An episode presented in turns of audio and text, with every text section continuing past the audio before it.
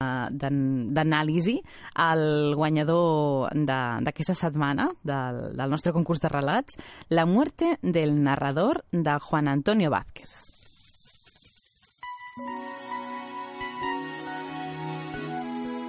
La muerte del narrador.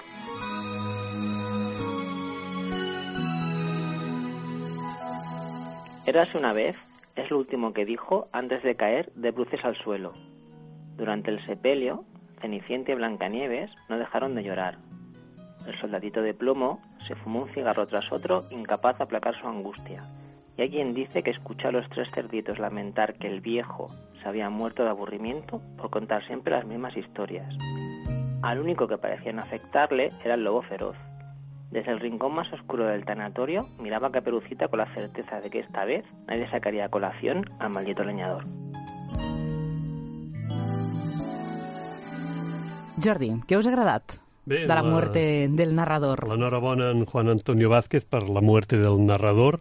Aquest microrelat és un joc literari entre la relació eh, que s'estableix eh, això entre els personatges i el narrador, en què el narrador, de fet, és tractat com un personatge més eh, que mor.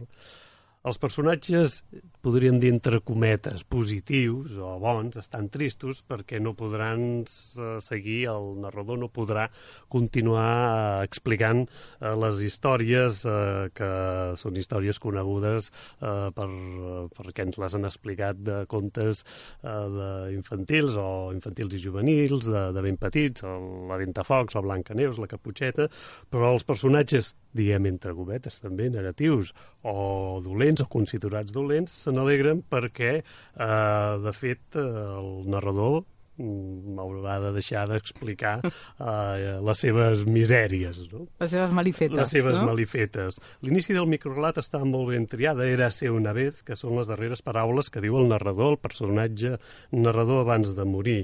Uh, dèiem que són personatges de, de contes els que uh, van intervenint en la història i cal esmentar també que el microrelat ens uh, insinua que les històries continuaran fins i tot més enllà del narrador i que amb tota probabilitat el llop perseguirà la caputxeta i la història seguirà probablement amb un altre final del que eh, considerem o de la que és eh, més popular.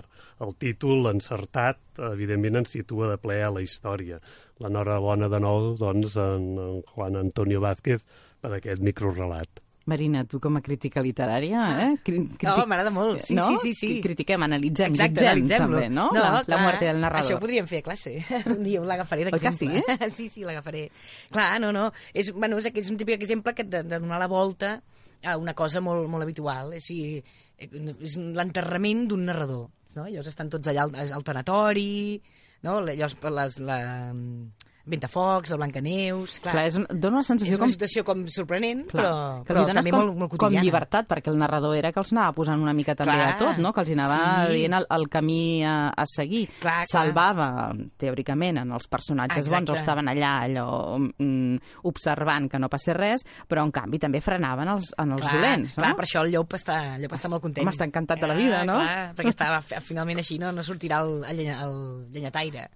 Jo crec que eh, ja, si tenim temps, el, podem acabar d'esmentar alguns dels, dels elements del Ah, decàleg ah, que, vulguis. que Sí. tenies, si tens Sí, sí, així... si voleu, sí. Sí, sí, sí. un moment. A mi Ràpidament. tres. Mira, Sí. faltava... No exposis massa la trama i no revelis el desenllaç. Clar. Un clàssic, també. No xafis a l'assassí era... Home, no. No. Hi ha gent que ho fa. Eh, si creus que el llibre és deficient, cita un exemple exitós del mateix tipus de llibre, d'aquest de l'obra de l'autor o d'algú altre. Prova d'entendre l'error. Segur que és de l'autor i no teu. Això és del John Updike. Eh, dona a conèixer autors que el lector de la crítica desconegui, o sigui, posa exemples d'altres autors, o sigui, a part de parlar d'aquell llibre. Convenç els lectors que han menyspreat un autor fins aleshores que s'havien equivocat. Això també pots... Mostra relacions entre obres de diferents èpoques i cultures, sigui, relaciona aquesta obra amb altres, anteriors, i ofereix una lectura determinada d'una obra que n'il·lumini el contingut. O sigui, busca, a part de la, la interpretació normal que tingui el llibre, pensa en una altra, encara que sigui una mica estranya, que, li- que l'il·lumini, o sigui, com una teoria, una, encara que sigui una mica extravagant, pensa que una teoria que es pugui aplicar en aquest llibre. Això, com a exercici, es pot fer. I, com, i per últim, eh, prova d'il·luminar també el procés de creació artística. O sigui, pensa també en, en el procés d'escriure. O sigui, no només parlis del llibre, sinó de algun, algun aspecte teòric de l'escriptura. Exemple, si és un llibre on hi ha molt de diàleg, doncs parla de com es dialoga, no? O si és un llibre que és tot un monòleg de la primera persona, doncs parla de quina importància té la primera persona. I després és aquest decàleg que jo veig Eh. cada vegada més difícil la professió de crític Ah, literari clar, perquè clar. has de saber un niu de literatura i Ah, un niu clar, de l'autor. Si al final el curs és un curs de literatura, Clar, al final. Sí, no? sí, això també, de llegir. Mm, després de, de, de, de tot això, el... fa molta por de ser crític literari. No, no però passa? no, no, no, no, per això el No t'hi el passen als alumnes? No, no, per això el curs es diu tu també pots ser crític literari. perquè la gent perdi la por. No, no, no. No, perquè és llegir. Llegir, home, amb una certa consciència i amb, i amb not, amb llapis i anar prenent notes, això sí. No llegir ah, a l'autobús. Potser és més a casa i apuntant, Ui, ui. però ja ja està petit. No, jo ho veig, ho veig dificilíssim. No, i després intentar sistematitzar el que t'ha semblat. Dificilíssim si ets rigorós. Sí, sí. Home, clar. Ah. Però també és molt emotiu, eh? També, ara no, no tinc temps, però també ja tinc textos de molts autors que parlen de que el, el bon crític al final també parla de l'emoció i que al final el millor criteri sempre acaba sent el, si t'has divertit o no llegint. Bueno, divertit, distret, Sí, sí. Llegint. És que si no... Aquesta serà la segona part, oi, Jordi? Clar. Sempre Aquesta fem segones parts. Ens enganxem serà- aquí ens perquè ràpid... aquí. No? Aquest, la Ah. part més emotiva també del crític, del passar- crític literari, no, Marina? El, el deixem per passades les festes un altre dia que convidem a la, a la Marina Vale. que ens expliqui aquesta part d'emoció a l'hora de- d'abordar la, la crítica literària. Ràpidament, els que han estat frec a frec, com sempre, a punt de guanyar eh, el concurs d'aquesta setmana. Jordi. Mira, eh, en Rafa Olivares, aquí enviem un, una salutació molt cordial, cinc notícies de Burt, ens ha agradat molt també, Ditirambo, d'en Josep Maria Conill, El Pozo de los Deseos, de David Moreno, El Tesoro, de Jerónimo Hernández, i Aprendiendo a volar, de Lorenzo David Rubio. Disculpa, ens en quedava un. Família, d'en Sergi Cambrils. Que bé, déu nhi eh, també. Escolta, quina, quina bona collita que tenim, estic contentíssima.